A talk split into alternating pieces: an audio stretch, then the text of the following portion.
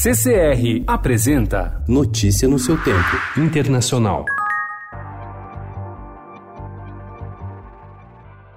Os britânicos elegem hoje o premier que definirá os termos de saída do Reino Unido da União Europeia. A escolha está entre dois líderes impopulares, que ocupam os extremos do espectro político: o atual primeiro-ministro conservador, Boris Johnson, e o trabalhista, Jeremy Corbyn. O vencedor terá pela frente o desafio de conter a onda separatista na Escócia e evitar que a Irlanda do Norte se renda ao projeto de unificação irlandês.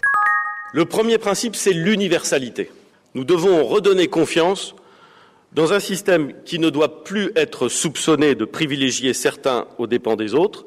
C'est parfois fantasmé, c'est parfois vrai, O governo da França anunciou ontem que manterá sua controvertida reforma da Previdência, apesar de sete dias de paralisação do transporte público e dois dias de protestos nacionais. O presidente Emmanuel Macron, porém, ofereceu algumas concessões aos manifestantes que os sindicatos já qualificaram como insuficientes. O primeiro-ministro da França, Edouard Philippe, afirmou que a reforma não será aplicada aos franceses nascidos antes de 1975 e também se comprometeu comprometeu a fazer uma transição progressiva para a criação de um sistema universal de aposentadorias.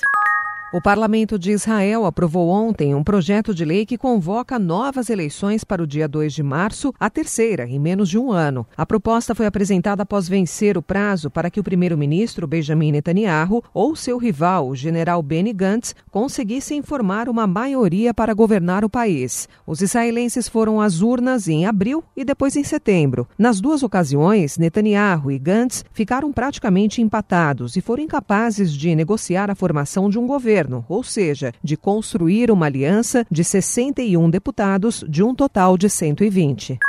A Comissão Interamericana de Direitos Humanos recomendou ontem investigação internacional sobre as graves violações ocorridas durante os protestos na Bolívia, que resultaram na morte de 35 pessoas. Em um relatório preliminar após sua visita ao país, a comissão expressou sua condenação dos massacres de Sacaba e Sencata, nos quais teriam sido cometidas graves violações de direitos humanos.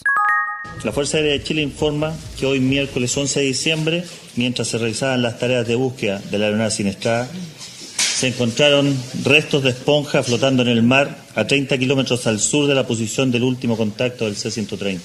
A Força Aérea do Chile informou ontem que foram encontrados flutuando no mar restos de um avião perto da zona onde, na segunda-feira, desapareceu um avião militar que seguia para a Antártida, com 38 pessoas a bordo. Segundo o comando da 4 Brigada Aérea do Chile, os restos poderiam ser pedaços das esponjas dos tanques internos de combustíveis do C-130. Notícia no seu tempo. Oferecimento CCR